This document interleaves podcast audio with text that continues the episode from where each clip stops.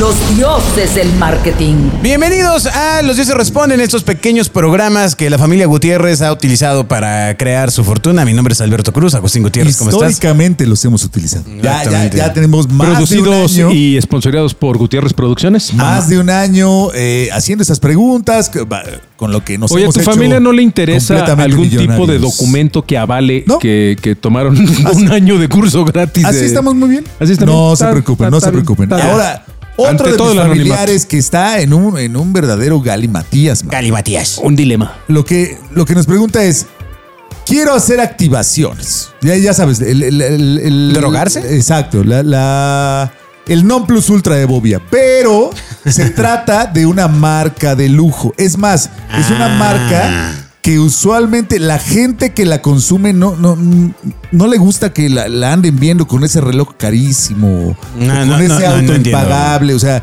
es una marca de lujo, pero la gente que la utiliza no le gusta mucho que la vean utilizándola. ¿Está bien? ¿Cómo le hacemos? Sí, bueno, Pues, Dios. pues mira, para hacer cualquier activación, independientemente de, de- de si a esa gente tan poderosa de la que hablas le gusta o no le gusta, Ah, al target nomás. El dinero y la tos no se pueden ocultar, manito. Entonces es muy fácil. Lo que tienes que hacer es un análisis de cuáles son eh, las actitudes. Uno, y cuál es la... la, mm, eh, nosotros tenemos una herramienta propia que se llama el Weekly Behavior, que consiste en analizar cuál es la conducta en la semana, evidentemente de un estereotipo, de qué hace de lunes a domingo, mañana, tarde y noche. Entonces, es gente que posiblemente los lunes en la mañana se ejercite, que los fines de semana va y corre o, o va a eventos culturales de cierto nivel, va a ciertos restaurantes, no es alguien que vaya el miércoles al cine porque es dos por uno. El, Lo- el- el tema, el tema de, o sea, la pregunta entiendo claramente, este, mm, es, eh, o sea, activaciones de marcas de lujo. Entonces, ahí el punto de partida es entender dónde está la audiencia. Entonces, y qué es lo que quiere recibir ah, y que no la o sea, interrumpas. activaciones de marcas de lujo van, eh, vamos a poner, fuera, o sea, si empiezas a relacionarte con cosas que hace ese segmento. O sea, y, con, y con marcas de lujo. Claramente, o sea, no harías, no harías una eh, estrategia de branding en centros comerciales, por ejemplo, en pantallas de los centros comerciales, que aparte es caro, ¿no? Pero no necesariamente. Depende del centro comercial. Pero no necesariamente le llegas a ese segmento. O sea, todavía queda muy abierto. Acaba siendo Sí, una pero, pero inversión entonces, onerosa. en el caso, por ejemplo, de Arts, a lo mejor pongo una, un anuncio en una, que además tiene que ser un anuncio de primera Ah, calidad. pues claro, pues la, no, la- la- la calidad implica calidad. Le vas Entonces, a competir ahí a- a don Manolito. Las marcas premium tienen un lenguaje premium. Ahí. O sea, de entrada, ¿no? Entonces, esa es una. Dos. Ay. No usaría decanes, ni tampoco bocinas como de División del Norte, pero sin embargo, a lo mejor sí activaría algo en un centro comercial como Arts, que en teoría está sesgado y está enfocado a ese tipo Ah, de público. Pero fíjate cómo, ¿no? cómo quitaste de inmediato de tu ración, de tu eh, punto de, de mente, un centro comercial en Santa Fe.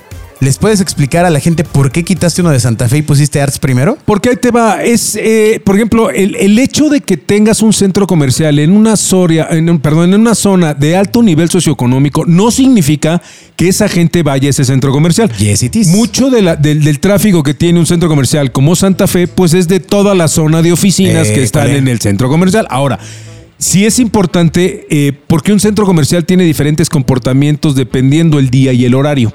Entonces, yo te diría, a partir de las 8 de la noche, 9 de la noche, puede ser que tengas mucho más un, un- Tráfico un- local. Un tráfico local, porque ya la gente que trabaja en oficinas, pues ya se fue. Vamos, si yo fuera a activar una marca como Louis Vuitton, pues no lo haría un marcha a las 3 de la tarde en Santa Fe, porque lo más seguro es que no le pegue al target. Y lo harías Como más- tampoco lo haría un sábado a las 7 de la noche. O sea, Eh, Quizá lo harías más de experiencia. Ahora que estuve en París, por ejemplo, había Au. unas- una cuestión de iluminación que se veía en uno de los edificios que se encontraban enfrente. Regreso Ajá. iluminado. y simulaban la textura eh, particular de la marca sobre un, Ahora, una- de- un depende, edificio. depende qué quieras en la activación, porque ahí te va. Nosotros muchas veces pensamos que la gente que tiene un alto potencial económico no le gustan ciertas cosas o ciertas marcas y podemos estar mal. O sea, a lo mejor el hecho de que tú tengas cierto nivel socioeconómico no significa que a ti no te guste bailar cumbia.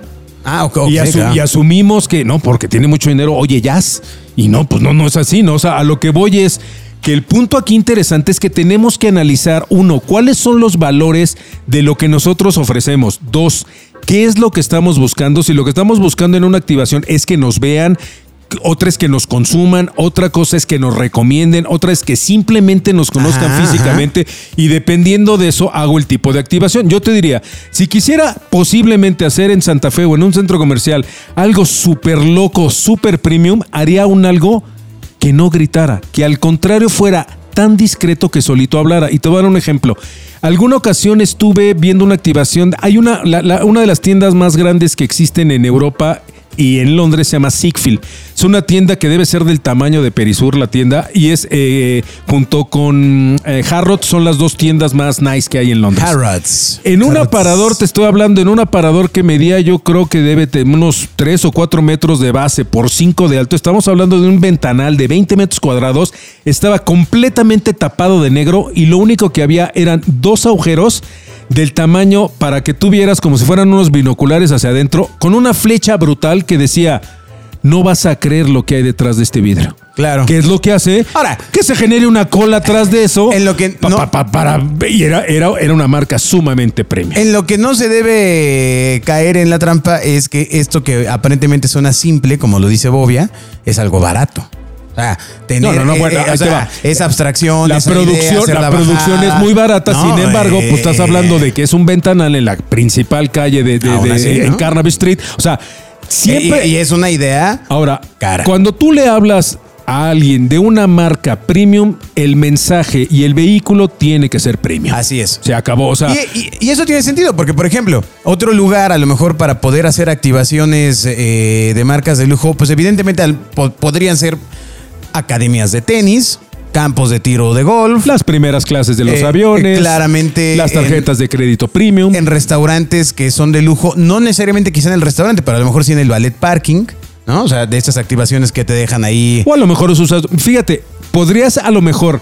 eh, el, el usar a una empresa, no lo sé el caso, pero por ejemplo, hay, hay zonas geográficas de casa habitación que vamos, no necesito ser un genio para saber que ahí vive gente de alto nivel este, económico. Como si son heredadas. Podrías, aunque sean heredadas, güey, mantenerlas y, y pagar a la servidumbre para tener el pastito Ajá. corto de dos hectáreas cuesta una lana. Entonces el punto es que puedes hacer uso de tener una negociación con un Didi, con un, un- con un Uber Eats, con empresas que llegan y ofrecen servicios a esas es lo cosas. más caro, compadre. Bueno, De- de todo- de- de todos los real. es el más caro. A lo mejor usas un Uber Black para la gente que recoge y que solo va para eso, o para ciertos hoteles, que ha habido ciertos, ciertos destinos. intentos. De hecho, en, en Uber, no sé si ya viste algunos que traen como una pantalla interactiva de alguna empresa que ahí está. Yo no creo en las pantallas. entrar.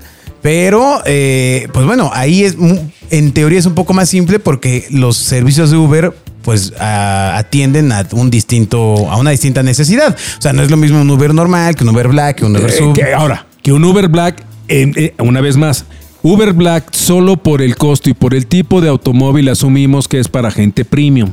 Entonces, empezamos en todo este proceso del asumir, ¿no? Ahora, hay muchos mensajes que tú le puedes mandar a gente eh, premium de la Ciudad de México, a, a este target al que le quieres hablar, y no necesariamente tiene que ser aquí, ¿eh? A lo mejor les hablo en Cancún, o les hablo en Los Cabos, Claro. o les hablo en Acapulco, o les hablo en Avándaro, o en, en otro lugar en, En el, que- en el que sé que están llegando y ahí los cacho para cuando regresan a, a- a México. Lo que ¿no? pasa es que muchas veces estos eh, eh, segmentos, eh, cuando te- me ha tocado con algunos clientes que dicen, bueno, ¿cuánta gente se va a impactar? Y no, y no, no hizo 10 millones, no dice Ahí no 10 es cantidad, millones. es calidad. O sea, ahí lo que, ahí vas con un segmento de, pff, no sé, la, la gente que esté en tránsito, 10 mil, 8 mil personas. Dejemos de contar a la gente y encontremos a la gente que cuenta. Pero bueno, la gente que te va a hacer una transacción altísima.